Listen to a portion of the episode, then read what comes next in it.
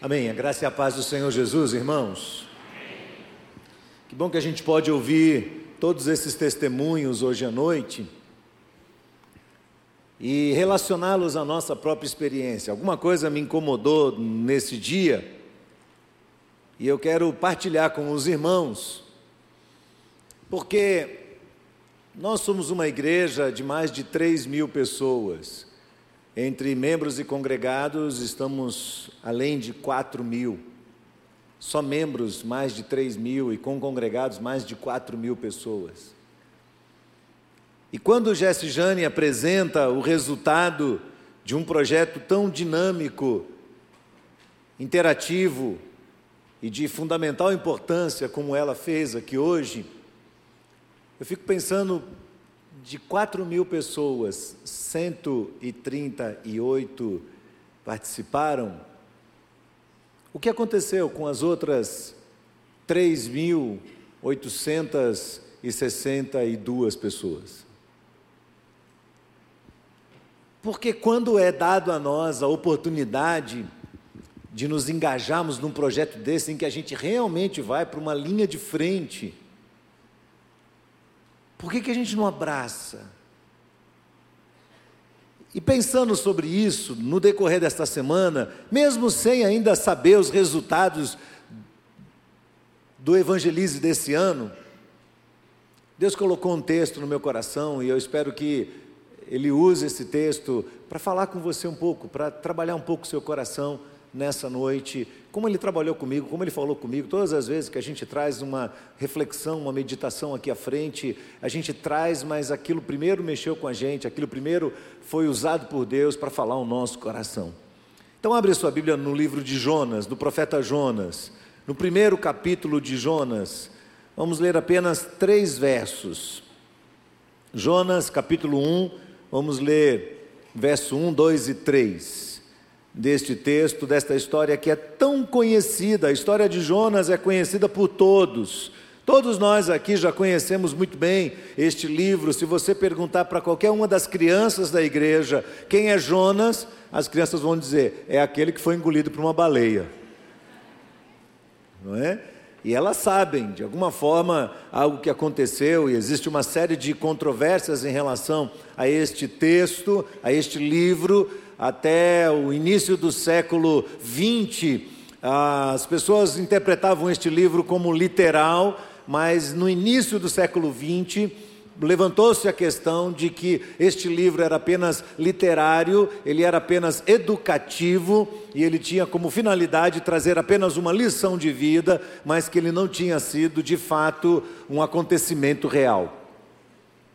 Obviamente, quem levantou essa questão respaldou isso no fato de que é, existem, por exemplo, impossibilidades de uma pessoa sobreviver três dias dentro de um peixe, que não poderia ser uma baleia, porque um homem não passa pela garganta de uma baleia, então não era uma baleia, era um cachalão que existe naquela região. Então, cada um levanta uma questão. A cidade é uma cidade que você atravessa em três dias caminhando, então a cidade não era tão grande naquela época, e várias questões são levantadas, e talvez Jonas não tivesse atravessado linha reta reta, talvez ele tivesse atravessado em zigue-zague, ou talvez ele tivesse rodeado a circunferência da cidade. Enfim, várias questões são levantadas sobre este livro, mas eu quero trazer uma breve lição para você no primeiro capítulo, verso 1, 2 e 3. A palavra do Senhor veio a Jonas, filho de Amitai, dizendo: Levante-se, vá à grande cidade de Nínive e pregue contra ela porque sua maldade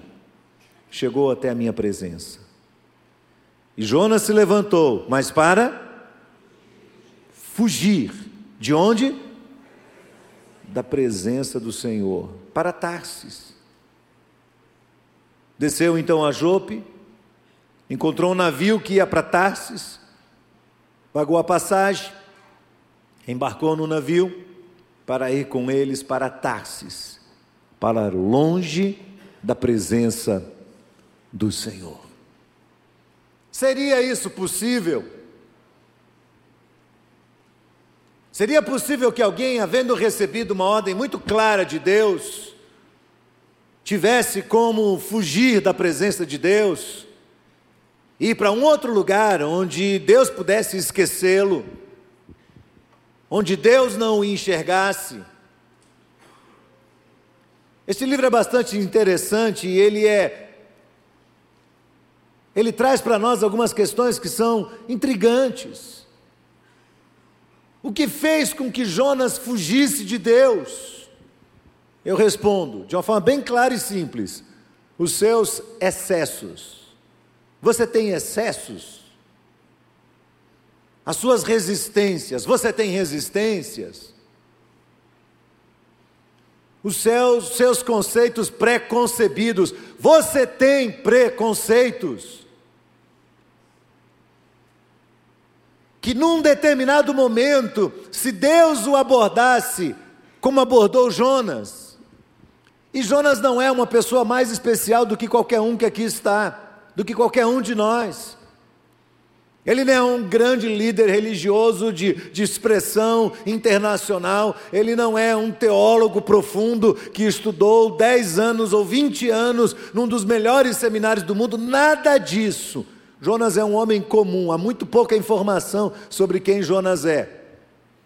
Disse apenas que é filho de Amitai. E aparece o seu nome uma vez no livro de Reis. Depois Jesus vai citá-lo lá no Novo Testamento.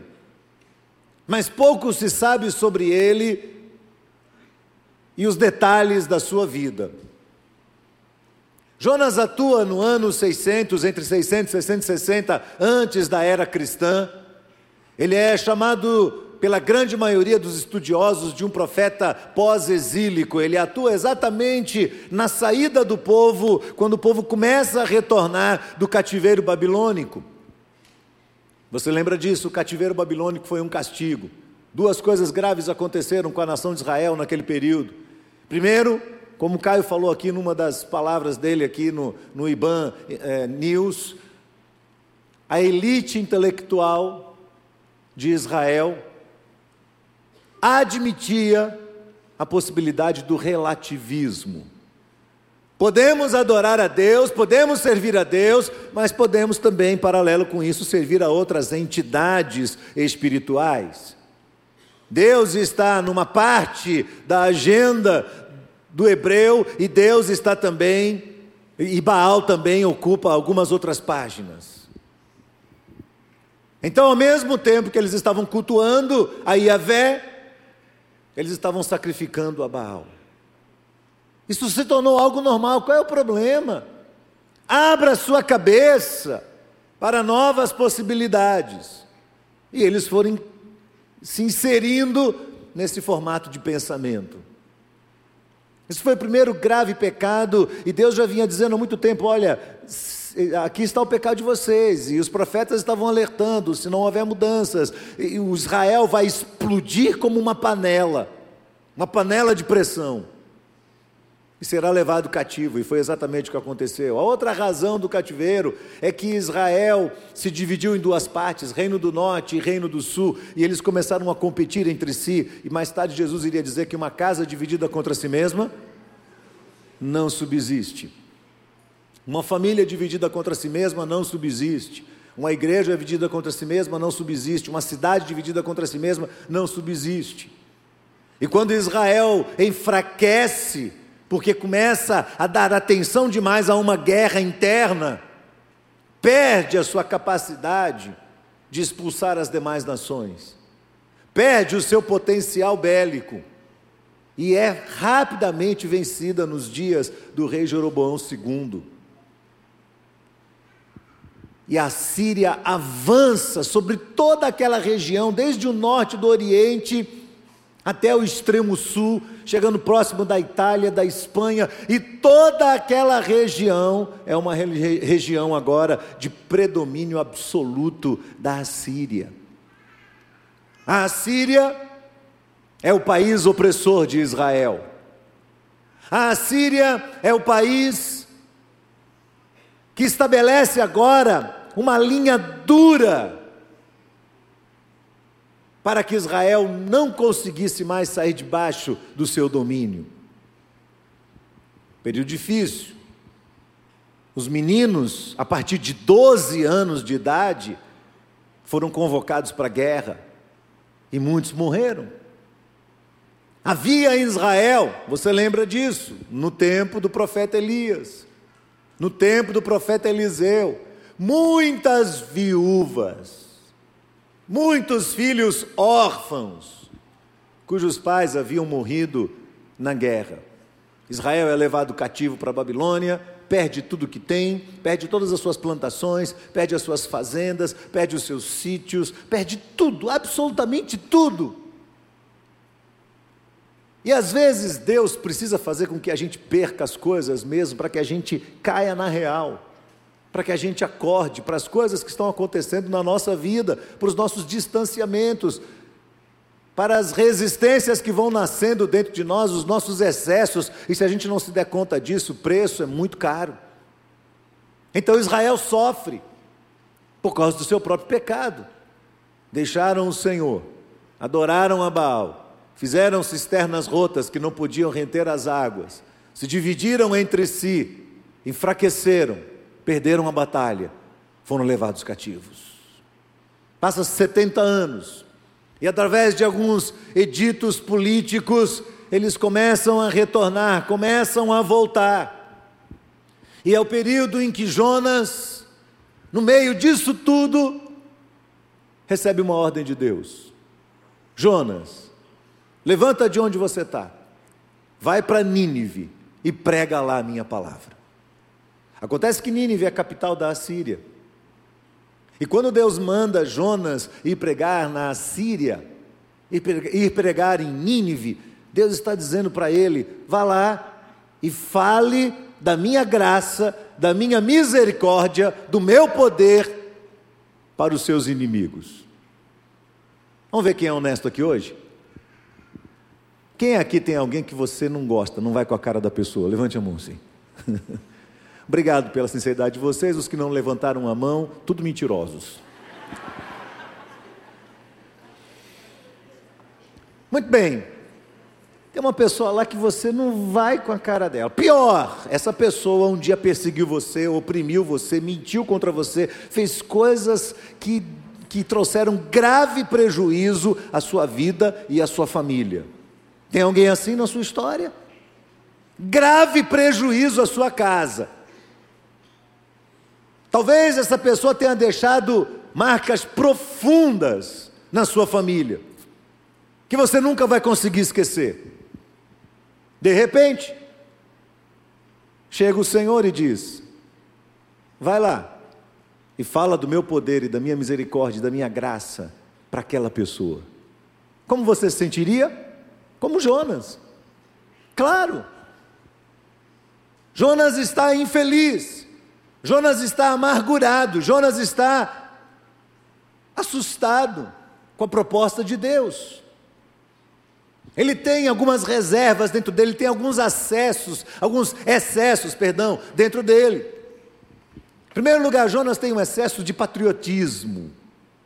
E o excesso de patriotismo faz com que a gente olhe para um lado só, para que faz com que a gente acredite no que eu vou dizer agora. Eu nunca tinha pensado nisso de uma maneira tão clara como me veio essa semana. É o nosso excesso de patriotismo que alimenta a segregação racial. Imagina você assistindo uma final da Copa do Mundo, o Brasil está jogando. Vamos lá, na Copa América. O Brasil está jogando com o Chile. E você deixou de ir para o culto para assistir esse jogo. Muito bem começam a cantar o hino nacional. Você levanta do sofá, põe a mão no peito. Não é? E começa a cantar, ouviram do Ipiranga as margens plácidas. Aí o hino brasileiro é muito grande. Então o que, que eles fazem? Cortam. Para poder cantar o hino do Chile. Não é? Afinal de contas, somos bons anfitriões. Vamos recebê-los bem, vamos cantar o hino deles. O que é que o brasileiro faz? Continua cantando. A capela. Desafinado, mas continua. E vai embora, e canta até o fim, e canta a segunda estrofe, trocando todas as palavras que nem brasileiro faz com o hino brasileiro, né? Mistura tudo e erra tudo e tal, mas vai até o fim. Vai até o fim. Porque eu sou brasileiro com muito orgulho e com muito amor. E na hora que vão cantar o hino do Chile, é hora da gente vaiar, comer pipoca, olhar o celular, não é? Porque a gente não tem o mínimo respeito pelo hino deles, a gente não está nem aí, não, não bate no nosso coração como bate o hino brasileiro. Patriotismo. É bom ser patriota? É. Não sei. A grande questão é que é exatamente esse excesso de patriotismo que acaba alimentando a segregação racial. E às vezes, com a segregação racial, vem a falta de amor, vem a falta de compaixão. E essas coisas me parecem ser bastante diferentes do cristianismo, onde as barreiras culturais são depostas e onde não existem imigrantes. Segundo, Jonas está repleto de um excesso de idealismo ou de ideologia.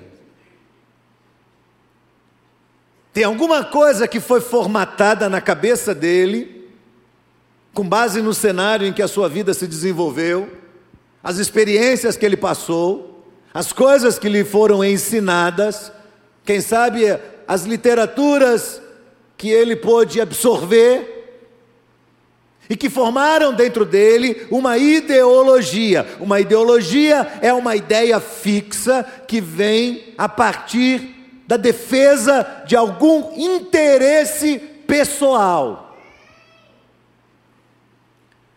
Porque se nós entendêssemos ideologia apenas como defesa do ser humano, talvez pudéssemos usá-lo como um bom exemplo agora, mas eu digo que não, não é isso que acontece.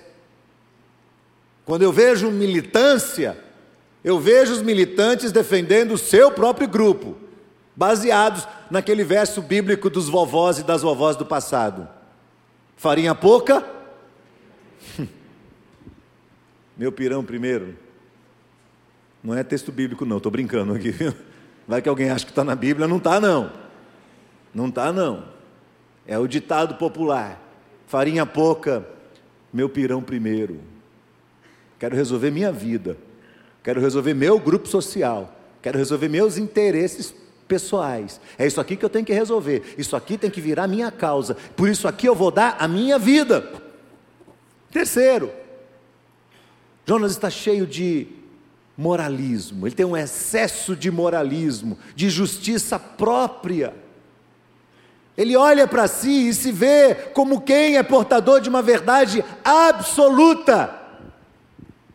Eu sei o que eu estou falando, então eu vou defender a minha verdade. E quando nós assumimos essa postura, esse excesso de moralismo, nós passamos a avaliar os outros e sempre condenar os outros e sempre criticar os outros e sempre autoafirmar a nós mesmos como os mais corretos, como quem tem toda a verdade final. É assim que Jonas está, em linhas gerais. Excessos demais, alegria de menos convicções demais, quase nada de fé, de sensibilidade, de capacidade de ouvir a voz de Deus.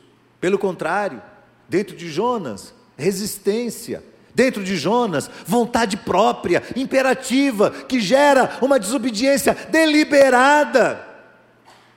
Esses excessos provocam uma ruptura na comunicação de Jonas com Deus. Deus fala, mas Jonas não consegue ouvir. O Espírito de Deus fala, mas Jonas não entende, não aceita, rejeita e não quer levar adiante. Porque ele tem verdades dentro dele, ele tem razões dentro dele. E ele não quer abrir mão disso, ele fecha os ouvidos, ele cessa, ele, te, ele quer tentar calar a voz de Deus, e ele quer fugir de Deus. Pessoas assim também se tornam pessoas muito chatas e às vezes inconvenientes.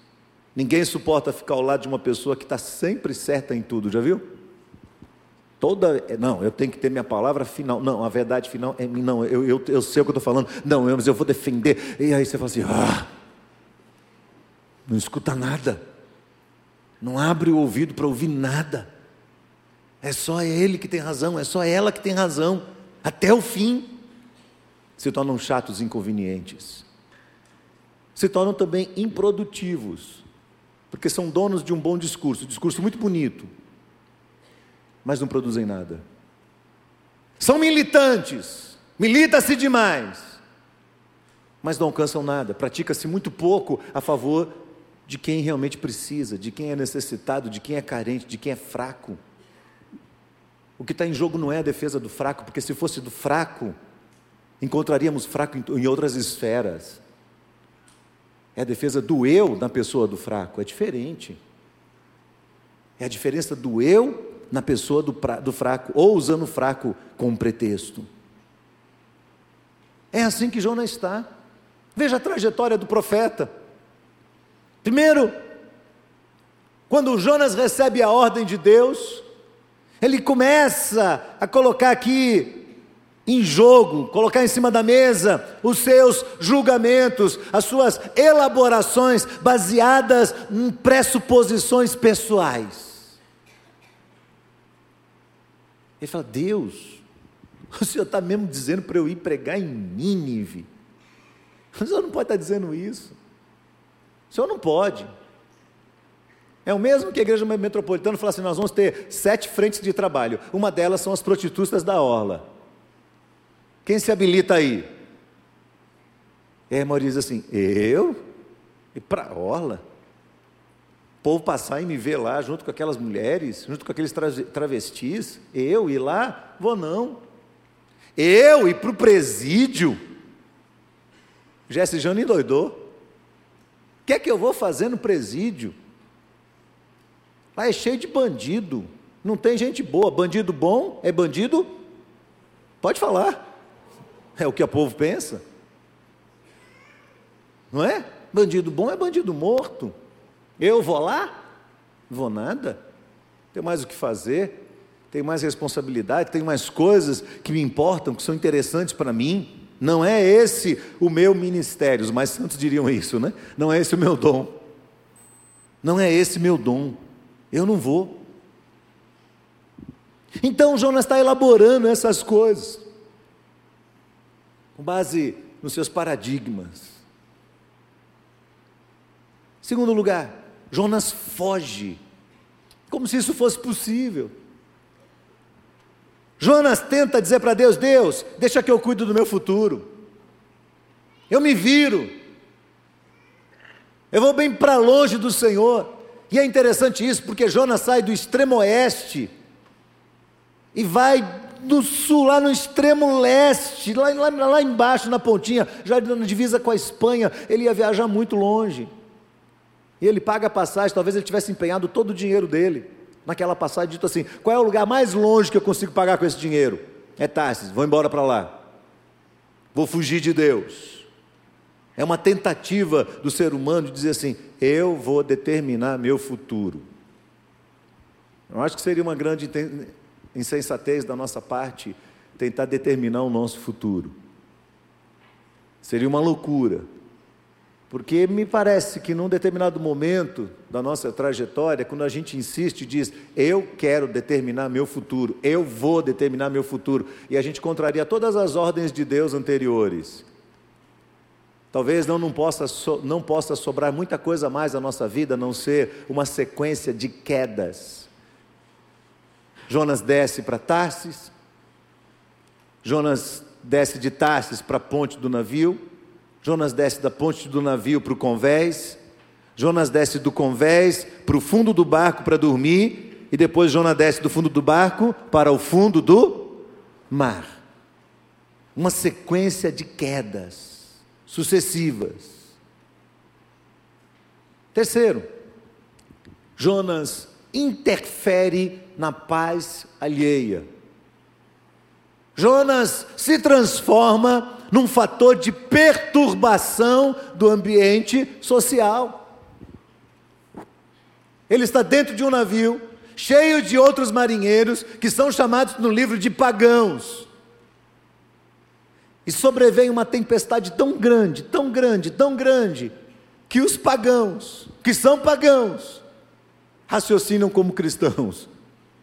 Eles dizem: não é possível, esse negócio, esse negócio não é normal, essa tempestade não é assim. A gente está acostumado a viajar por aqui, a gente já passou por isso dezenas de vezes, centenas de vezes. Tem alguma coisa errada com essa tempestade, tem alguma articulação espiritual por trás do que está acontecendo. Então vamos clamar aos nossos deuses.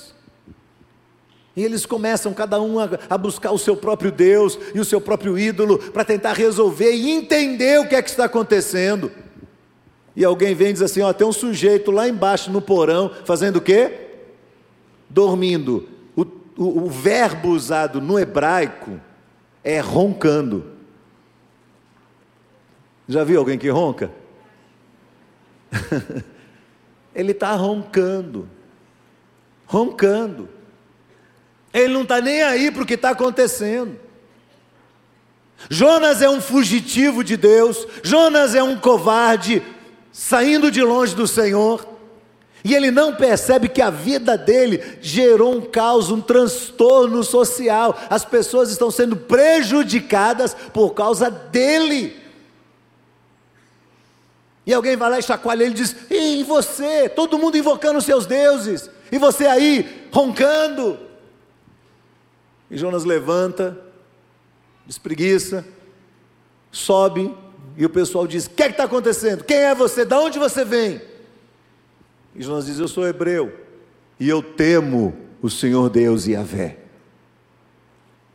E os pagãos dizem: Você é louco, completamente louco. Você está fugindo do seu Deus. Olha quanta sensatez nesse povo. Você está fugindo do seu Deus. Estou. E o que a gente vai fazer? É simples: me joguem no mar, e a fúria vai acabar. E eles ainda tentam e tentam e remam e jogam outras coisas na água para tentar evitar sujar a mão deles de sangue com Jonas. Mas chega uma hora que não dá mais e eles pegam Jonas e jogam na água. E a fúria do mar vai embora, o mar se acalma. Parece que as pessoas que estão fora da vontade de Deus, cristãos, que estão fora da vontade de Deus, geram muito mais caos, muito mais problema, muito mais transtorno social, perturbação do ambiente, do que se estivessem apenas sozinhos. Jonas desce às profundezas do mar, é engolido por um grande peixe. Deus faz isso. Passa três dias ali, se debatendo de um lado para outro, no meio das algas, no meio do suco gástrico daquele animal, e, ali tem quase morrendo, e desesperado, e vendo tudo rodar ao redor dele, pensando onde é que isso vai dar, o que é que isso vai acontecer. Jonas faz uma oração que está no capítulo 2. Eu queria fazer uma sugestão para você. De vez em quando, vá no capítulo 2 e leia a oração dele e faça a oração de Jonas, com sinceridade na sua alma. Diga para Deus assim, como é que está seu coração? Porque Jonas faz uma radiografia muito clara do coração dele diante de Deus. E com muita sinceridade se humilha diante do Senhor. E aí Deus faz aquilo que lhe é comum fazer, que aliás é o tema desse livro. Sabe qual é o tema do livro de Jonas? A misericórdia de Deus. A misericórdia de Deus. Deus ama os ninivitas. Jonas não ama, mas Deus ama. Jonas acha que Deus tem que ser inimigo dos ninivitas, porque os ninivitas são seus inimigos. Os excessos dele ensinam ele a fazer isso. As suas pressuposições, as suas elaborações, seus paradigmas dizem: não, Deus não tem que amar quem você não ama. Deus não tem que abençoar quem você odeia. E ali ele se arrepende disso. E Deus lhe dá uma nova oportunidade. De novo. Abre uma porta, lança ele na praia e fala para ele: volta, vai para Nínive e prega lá o meu evangelho. Então Jonas vai para Nínive e começa a pregar o evangelho. Três dias ele vai caminhando, e ele vai falando, e ele vai pregando, e ele vai falando, e ele vai pregando, e quando ele chega no final, ele diz: Pronto, já cumpri minha parte, agora o Senhor vai cumprir a sua. Sabe o que o Senhor vai fazer? Manda fogo do céu e destrói Nínive. Que sujeito, que sujeito resistente. Porque depois de tudo que ele passou, a elaboração dele ainda é pessimista. Ele ainda está cheio de razões, ele ainda está cheio de ódio, ele ainda mostra o grau de egoísmo dele, ele ainda é inflexível. Meu Deus do céu, como é difícil mudar! Não sei você, mas algumas vezes eu chego no espelho, olho para mim mesmo e falo: Meu Deus, Abraão, você precisa mudar. Já aconteceu isso com você alguma vez? Não é possível. Não é possível, você, tá, você continua errando as mesmas coisas. Não é possível, Abraão. Quanta resistência em Jonas. E todas as vezes que eu olho personagens bíblicos e vejo as suas experiências, eu, eu, eu percebo, meus irmãos, que nós somos eles. A história deles ali é a nossa história. O contexto talvez seja diferente, mas nós também temos nossas resistências, temos ou não temos? Nossas ideias fixas, temos ou não temos? A razão, eu tenho razão, eu sei o que eu estou falando, eu estou brigando com a minha mulher, eu estou dizendo para ela, eu estou certo, eu estou certo, eu estou certo. Oh meu Deus, como é difícil eu respirar e falar assim: cala sua boca, fica quieto. Fica quieto, não.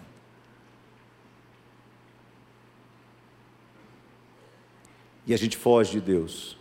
A gente foge da vontade de Deus. A gente quer fazer as coisas do nosso próprio jeito, do nosso próprio modo. No geral, eu acho que nós temos algumas lições importantes para aprender aqui com Jonas. E eu passo voando por cima delas. Primeira lição importante: não seja dono da verdade. Você pode repetir comigo? Não seja dono da verdade. Talvez você esteja tentando e assim, mas eu tenho uma verdade, eu sei que você tem verdades. O Evangelho é uma verdade absoluta, a gente não relativiza o Evangelho. Mas eu não estou falando só disso. Eu estou falando do dia a dia. Eu estou falando da hora que a gente tem que se confrontar com pessoas que são ultra diferentes de nós. Eu estou falando da hora que você tem que sentar e pacientemente ouvir a opinião de uma pessoa que você não concorda, mas ter o respeito suficiente por ela, ao ponto de ouvir com atenção e, se você questionar alguma coisa, não ser irônico na sua forma de abordar essa pessoa. Paulo diz assim, Romanos capítulo 12, verso 3: Não pense cada um de si além do que convém, antes pense com moderação, segundo a medida da fé que Deus dá a cada um. Não pense de você além do que convém. Em outras palavras, o que Paulo está dizendo é: baixa a bola, menos, ó, shh, menos. Você não é tudo que você está imaginando que é. Você não é isso tudo. Não seja dono da verdade, não seja uma pessoa inflexível, não seja uma pessoa chata. Tem mais gente que pensa no mundo, tem mais gente inteligente no mundo, não é só você. Tem mais gente que estudou também, tem mais gente que conhece também. E eu vou lhe dizer um segredo: tem gente que Deus vai usar que não tem um décimo do conhecimento que você tem, mas tem muito mais profundidade em Deus e pode te ensinar lições maravilhosas de vida. Então toma cuidado. Quando você se fecha e diz não vou ouvir. Não vou ouvir. Eu não preciso. Eu já sei. Não seja dono da verdade. Segunda lição importante. Seria sábio ao olhar a experiência de Jonas questionar a nós mesmos, todos os dias, ou pelo menos duas, três vezes por semana: será que Deus tem falado com a gente? Porque o texto diz, de uma maneira muito clara, que o Senhor falou a Jonas, conversou com Jonas. E eu olho para isso e fico pensando, meu Deus, quantas vezes o Senhor fala com a gente? Eu estou certo, meus queridos, eu estou certo, que essa semana o Espírito Santo de Deus falou com cada um aqui que está me ouvindo. O problema não é o Espírito falar. Qual é o problema? É a gente conseguir ouvir. é a gente perceber a voz do Espírito. Deus está falando conosco. Quando abrimos a palavra, o Senhor está falando conosco. Quando ouvimos a pregação, o Senhor está usando a vida de alguém para falar conosco. Deus vai falar ao nosso coração, o Espírito Santo de Deus fala conosco, mas às vezes a gente resiste demais, a gente fecha demais o coração e não se permite ser trabalhado por Deus. Outras vezes Deus é claro no que ele fala. Ele é claro. E a gente ouve, mas a gente não ouve. A gente ouve, mas a gente não escuta. A gente ouve, mas a gente não vai e não coloca em prática. Por exemplo, Jesus disse: Portanto, indo, fazei discípulos de todas as nações, batizando-os em nome do Pai, do Filho e do Espírito Santo, ensinando-os a guardar todas as coisas que eu vos tenho ordenado. Marcos capítulo 15, o Senhor diz assim: Ide por todo o mundo e pregai o Evangelho a toda criatura, sem distinção, sem barreiras, sem fronteiras. Vão e preguem. Aí a minha elaboração diz assim: mas eu não tenho dom de pregar. O dom de pregar é de Jane, que dirá de Datiege. Elas têm o dom de pregar, mas eu não.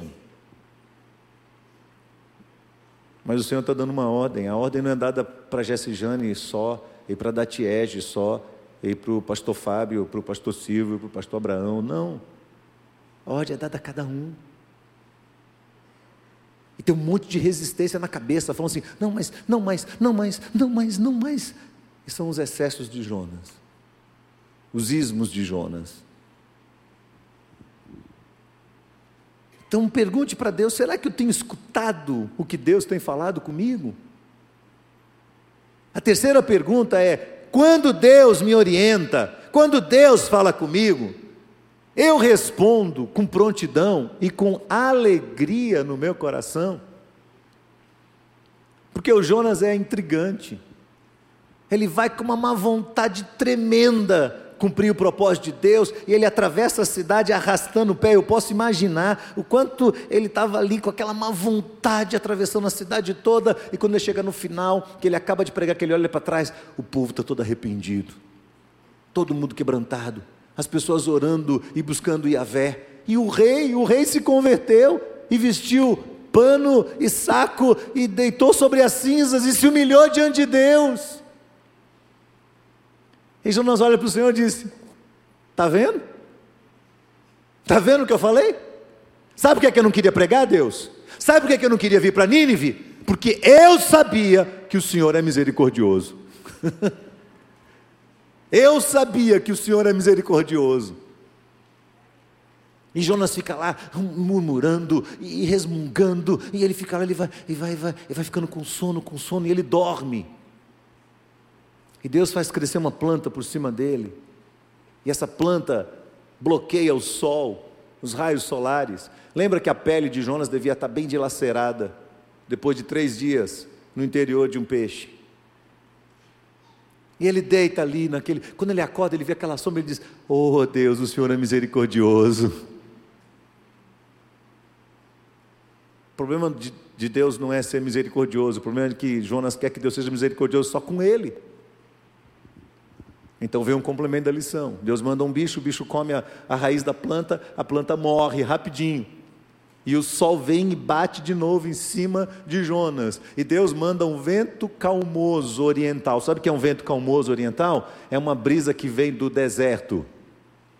Então imagina, você já está com o sol quente na cabeça, pele dilacerada, e vem um vento quente do deserto para cima de você. E Jonas fica furioso e fica irritado, e fica nervoso.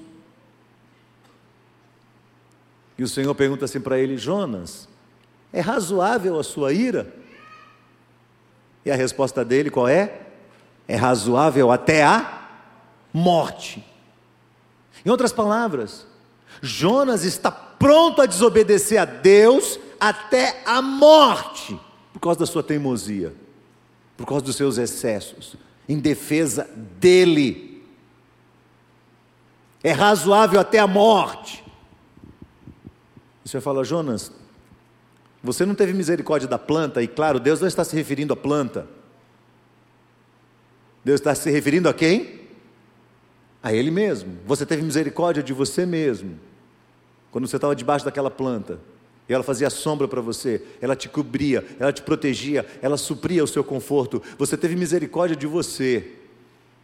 E eu, o Senhor, não vou ter misericórdia daquelas cento, daqueles 120 mil homens, fora mulheres e crianças, mais de 500, 600 mil pessoas. Eu não vou ter misericórdia deles, daqueles que não sabem discernir entre a sua mão direita e a sua mão esquerda, e até os animais. Eu não vou ter misericórdia, Jonas. Você tem misericórdia de você, você quer conforto, você quer vida boa para você, mas você quer vida boa para eles? Você quer uma vida tranquila e sossegada para você, mas você quer uma vida sossegada para eles? Você não quer. Você quer que a misericórdia seja um monopólio seu, seja uma herança sua, e você não quer que eles sejam abençoados. São seus inimigos, é o povo do seu desagravo, é o povo que você não gosta, é o povo que você acha ruim. Mas eu amo aquele povo e eu quero salvar aquele povo. Eu quero transformar a vida daquele povo e eu quero que a minha misericórdia seja derramada sobre eles. Assim como Deus quer derramar a misericórdia dele e derrama hoje sobre as pessoas que têm um posicionamento político diferente do nosso. Não é, irmãos? Não é que o Brasil rachou? Não é que o Brasil virou um, uma casa dividida contra si mesma. Não é que isso afetou famílias, e eu conheço várias famílias cujos membros, desde as eleições do ano passado, não estão se falando. Porque um é esquerdista, o outro é direitista. E agora as famílias estão se dividindo em cinco partes. Tem os direita e esquerda, tem o centro-direita, o centro-esquerda, e tem um centrão agora dentro de casa. E nós ficamos com raiva das pessoas, com raiva das pessoas, dizendo: você vai ver, eu estou certo, você vai dar errado, e eu quero que dê errado mesmo para jogar na sua cara que está vendo, olha, deu errado. Igualzinho Jonas. Igualzinho Jonas. E aí o Senhor vem e nos orienta a fazer tudo ao contrário. Tudo ao contrário. Quando Deus te orientar, Responda com prontidão, ainda que a voz de Deus soe estranha, ainda que a voz de Deus soe talvez absurda ou incompreensível. Quando tem a ver com misericórdia, você pode ter certeza, Deus está falando. E por último, irmãos, espere, ouça bem isso, por favor, não esqueça, aguarde, espere que Deus contrarie a sua vontade pessoal. Aguarde isso, que Deus contrarie sua vontade pessoal. Sabe por quê? Porque eu e você só seremos vitoriosos se primeiro o Senhor nos vencer. Como o Senhor fez com Jacó no vale do Jaboque. Não te deixarei ir, Senhor, enquanto o Senhor não me abençoar. O Senhor disse: Você quer minha bênção? Quero. Tá na coxa dele. Ai, ai, ai, ai, ai, ai, ai, ai, ai, ai, o que, que o Senhor fez? Te venci. Daqui para frente agora, você vai ser mais do que vencedor. Mas primeiro você precisa ser vencido pelo Senhor. Não lute contra Deus. É besteira. Não queira determinar o seu futuro sem a presença do Senhor, sem a direção do Deus Todo-Poderoso. É perda de tempo. Não faça isso. Não seja uma pessoa pessimista, esmigalhada por dentro, como Jonas resistente, teimoso, cheio dos seus preconceitos, cheio das suas ideias fixas e que não consegue ouvir o que Deus está falando. Jesus lidou tanto com gente assim o tempo todo, o tempo todo Jesus lidou com gente assim. Eles achavam que eles eram religiosos, eles achavam que Deus lhes devia favores. A versão de Deus que eles tinham na cabeça tinha sido deturpada no decorrer dos séculos. E eles não admitiam isso. E às vezes nós fazemos a mesma coisa. Eu espero que você hoje se permita ser vencido pelo Senhor. Eu espero que sua vontade imperativa e suas verdades pessoais possam ser depostas e que você ouça com muita clareza a voz do Espírito Santo sobre a sua vida. Eu espero que Deus oriente o seu futuro e o meu futuro, segundo o plano dele e o propósito dele, e que eu e você sejamos suficientemente humildes e capazes de entender o que Deus está falando e obedecê-lo nas mínimas coisas. Eu espero que a ordem de Deus de ir e pregar o Evangelho, como nós ouvimos tantos testemunhos aqui, não soe hoje apenas como mais um, mais um elementozinho de um culto apenas, mas que você saia daqui profundamente incomodado e quem sabe você procure o um Ministério de Evangelismo e você diga assim: Jesse, eu não estive nessa experiência, mas eu quero colar com vocês, eu quero ajudar. Eu não sei fazer, eu não sei fazer, mas eu vou colar com você e eu vou ajudar você.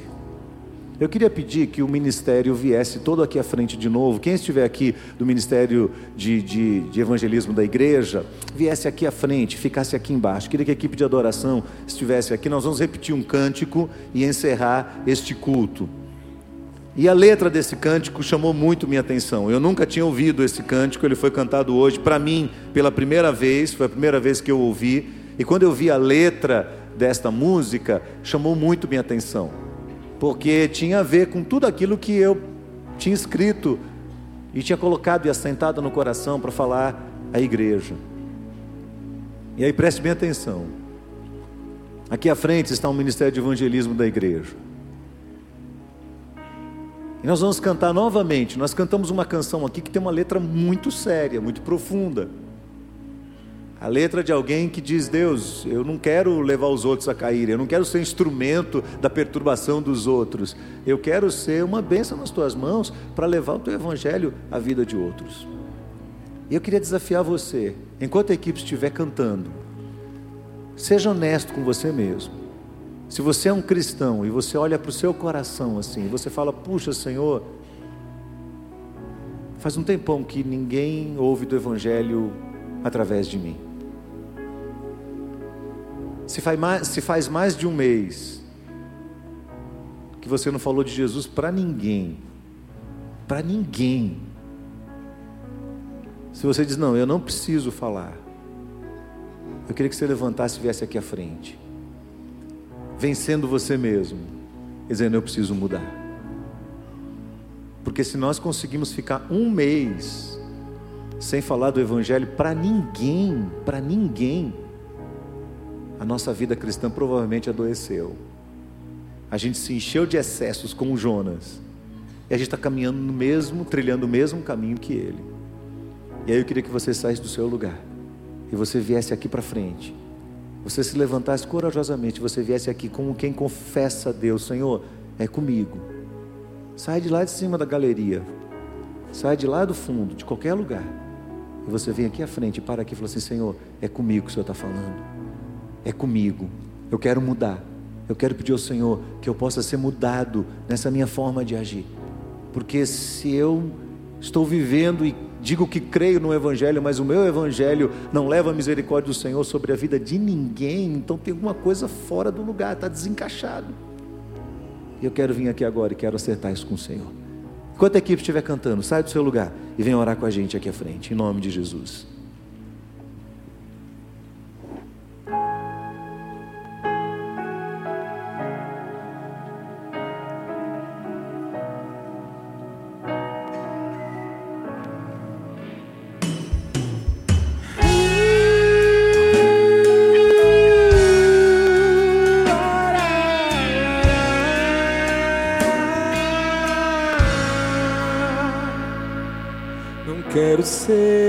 Alguém que cai e se acomoda pelo chão. Não quero ser quem atrapalha a caminhada de alguém. Eu quero me oferecer para ir buscar o meu irmão no deserto, pelo mar ou pelas terras de ninguém. Quero ser alguém que faz, alguém capaz de refletir a tua luz Quero transmitir a paz que antes já transborda em mim e te traduz. Levar o que faz da minha vida algo que valeu a pena ser.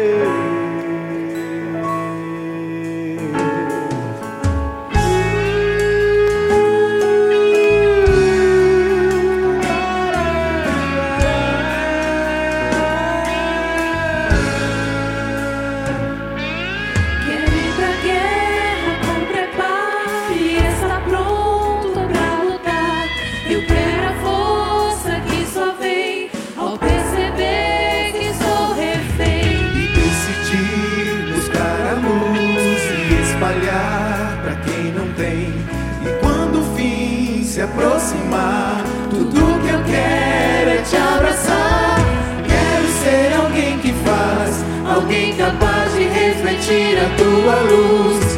Quero transmitir a paz que antes já transborda em mim e te traduz.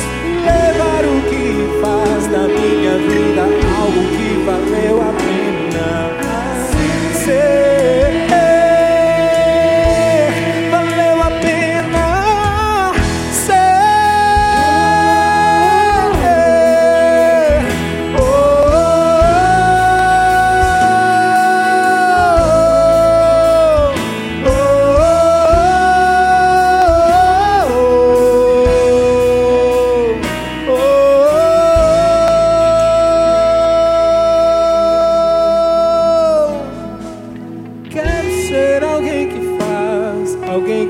De refletir a tua luz.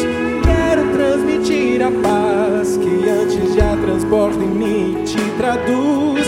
Levar o que faz da minha vida algo que valeu a pena.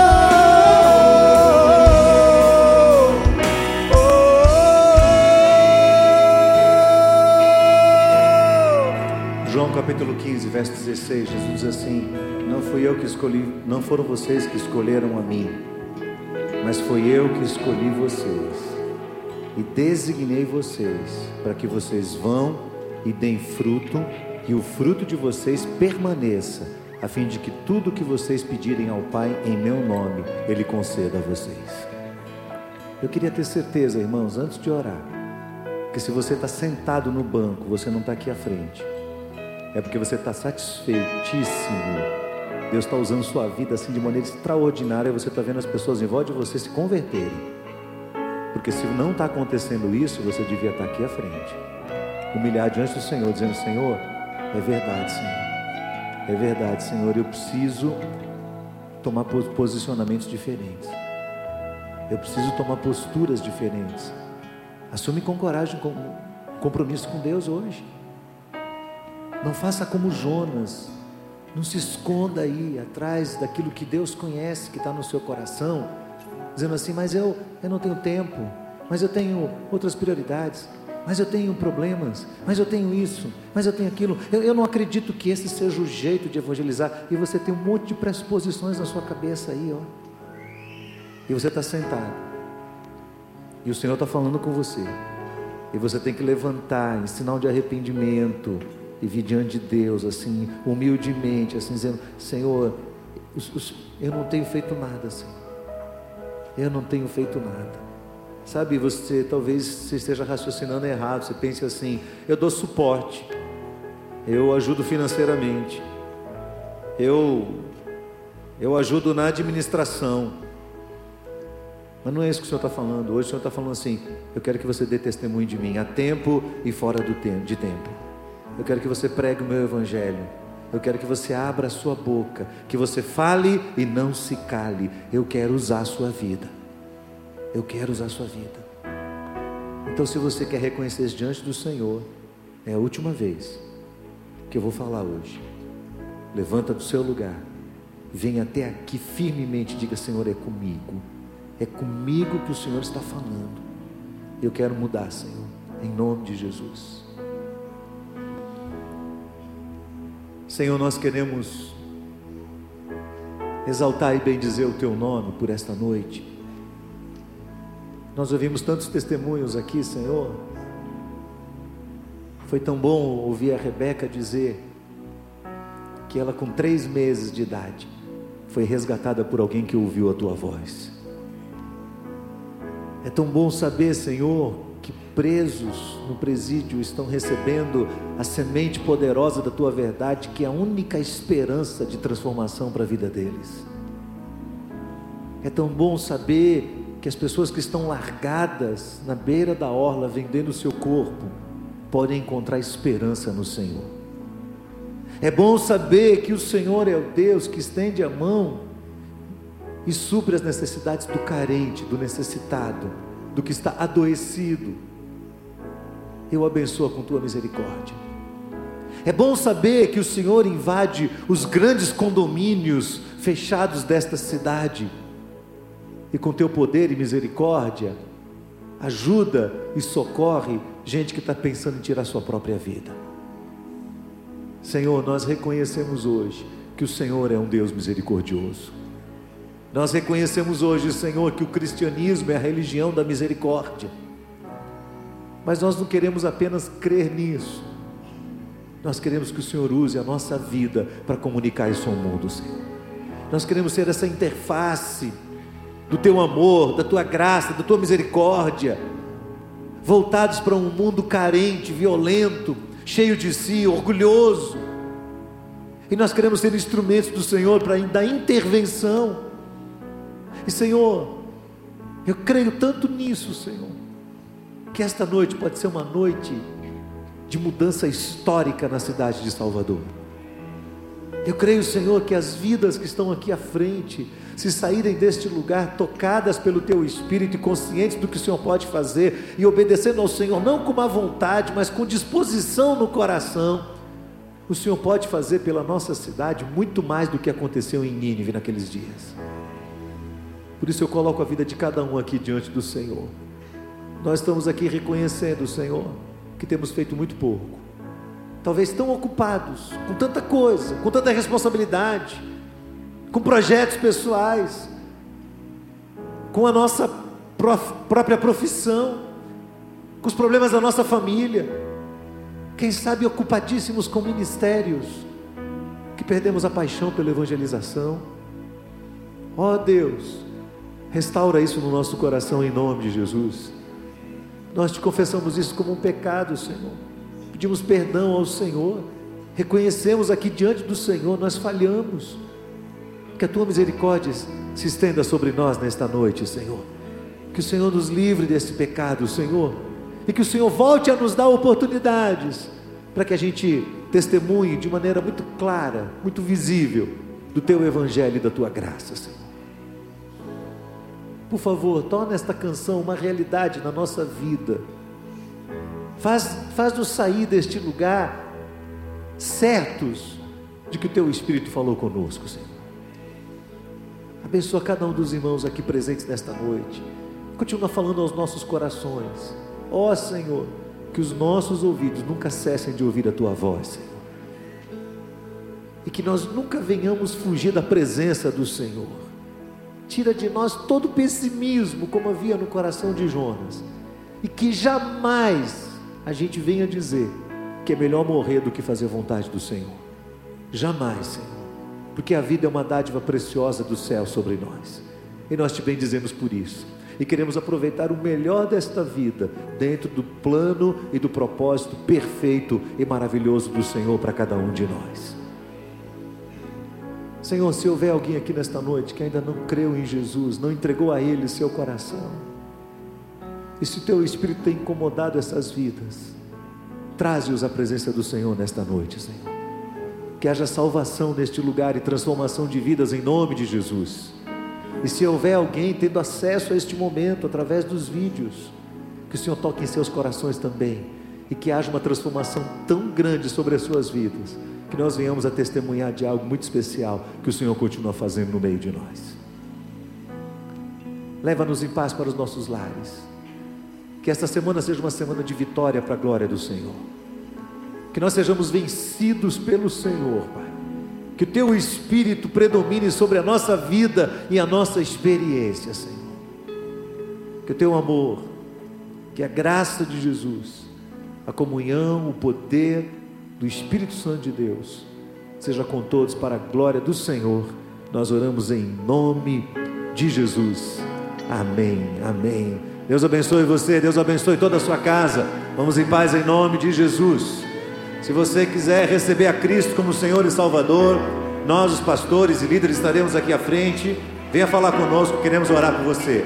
Vamos em paz. Deus abençoe, queridos, em nome de Jesus.